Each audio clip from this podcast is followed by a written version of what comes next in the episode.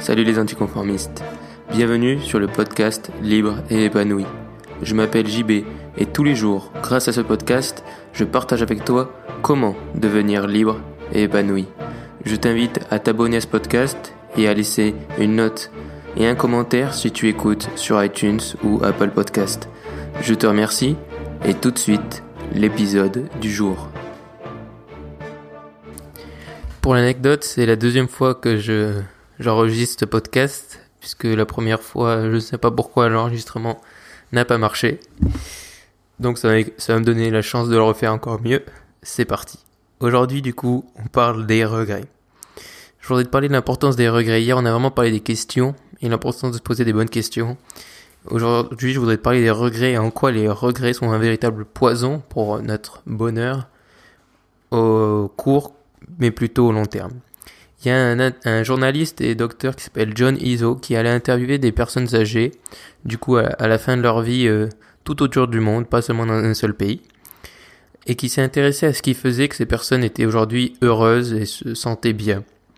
Et il y a quelque chose qui est revenu tout le temps, c'est que les gens qui étaient plus heureux étaient ceux qui ne considéraient ne pas avoir de gros regrets dans leur vie, et qui considéraient avoir essayé de faire les choses les plus importantes. Et ce, peu importe les pays, les religions ou le niveau de vie que ces personnes avaient. Il y a Harriet Stowe qui dit Les larmes les plus amères que l'on verse sur les tombes viennent des mots que l'on n'a pas dit, des choses que l'on n'a pas faites. C'est exactement ça.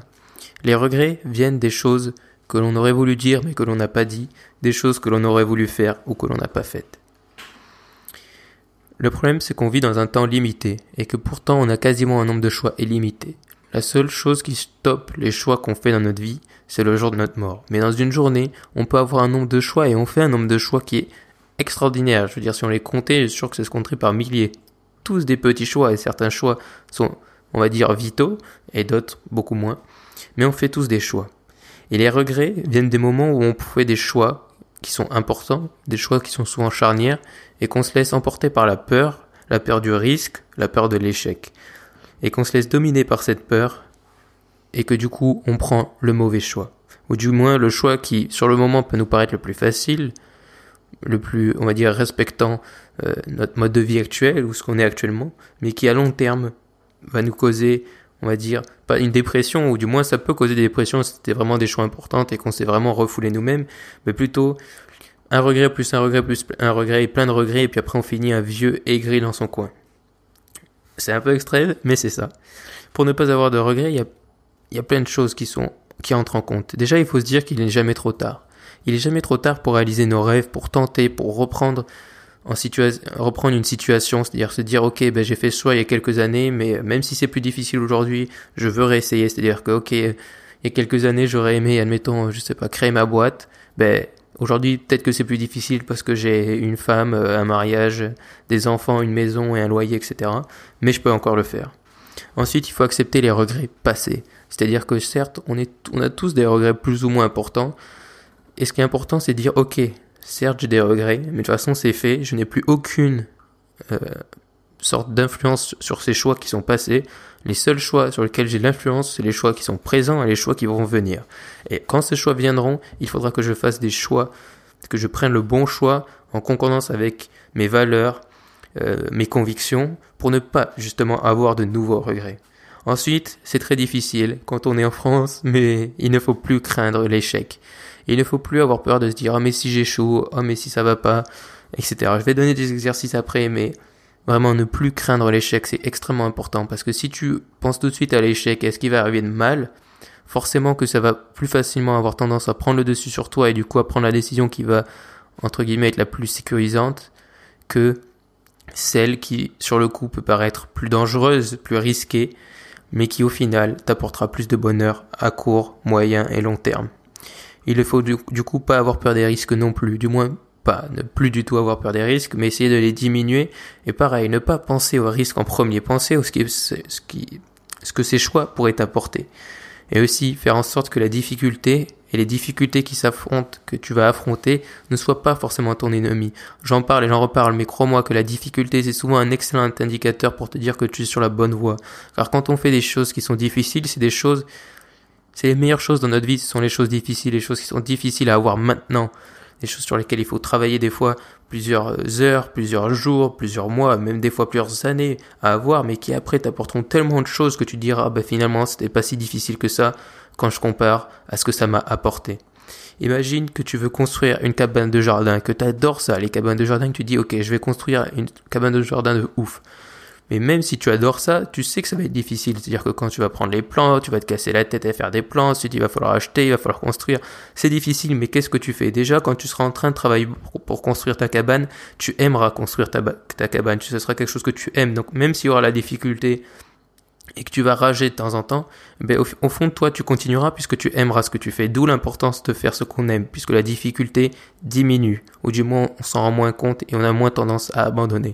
Et ensuite, quand tu auras fini ta cabane de jardin, que tu auras mis tous tes outils ou je ne sais pas tout ton matériel de jardin dans ta cabane, tu seras heureux et crois-moi que tu auras vite oublié tes difficultés et que même tu seras fier. C'est-à-dire que quand tu auras des amis à la maison ou je sais pas, ou tes enfants, tu diras, ben regarde la cabane, tu vois, sans se la péter, tu vois, mais tu seras fier de ce que tu as fait parce que tu sauras la valeur des choses que tu as mis dans ta cabane de jardin. C'est un exemple bien entendu. Ensuite, tu as plusieurs euh, questions que tu peux te poser et un petit exercice pour avoir moins de regrets. Quand tu vas faire face à un choix, imagine d'abord ce que ce choix en question va t'apporter de bon ce qui va t'apporter de bien dans ta vie. Ensuite, pense à tout ce qui va devenir réalité grâce à ce choix. Tout ce que dont tu rêves, admettons, qui est de créer ton entreprise, tout ce qui va arriver dans ta vie et qui deviendra, réalité si tu réussis, si tu as fait le bon choix. Ensuite, pense au pire qui pourrait t'arriver, vraiment la pire des situations. Et demande-toi si tu arriverais à la surmonter. Et réponds toujours par oui, parce qu'objectivement, tu peux toujours surmonter les pires exercices et les pires choses qui nous arrivent dans notre vie. Oui, ça peut paraître un peu idyllique, et oui, ça veut pas dire parce que tu peux surmonter que c'est facile. Non, c'est pas difficile, mais tu peux. J'en ai parlé la dernière fois sur un article. Il y a une dame que tu connais peut-être, qui s'appelle Oprah Winfrey.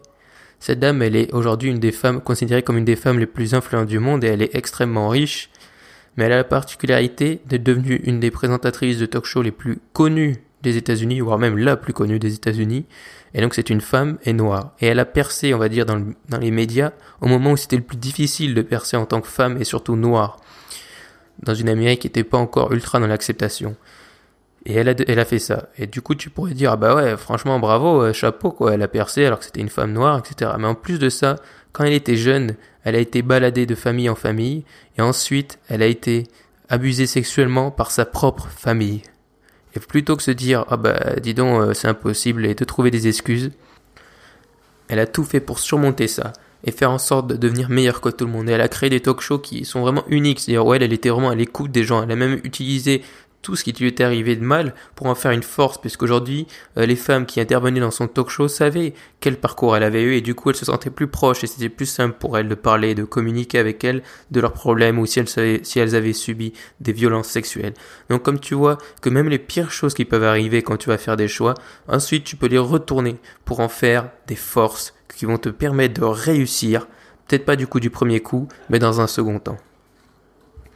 Donc quand tu te poses la question, est-ce que tu arriveras à surmonter ces échecs ou ces difficultés? Réponds toujours oui. Ensuite, j'ai quatre questions que tu peux te poser toutes les semaines pour t'aider à savoir si tu es sur la bonne route et que tu n'auras pas de regrets à long terme. Première question, pose-toi, est-ce que la vie que tu as actuellement correspond à ce que tu souhaites profondément? Deuxième question, est-ce que tu agis selon tes, est-ce que tu as agi selon tes convictions et tes valeurs cette semaine? Comment est-ce que tu as réagi aux échecs qui se sont présentés à toi et aux difficultés qui se sont présentées à toi cette semaine? Et enfin, quel geste ou action est-ce que tu mettrais en place maintenant? Est-ce que tu ferais maintenant si tu n'avais plus peur et que tu étais vraiment rempli d'un courage euh, digne des plus grands films d'action? Qu'est-ce que tu ferais maintenant? Sans te poser de questions.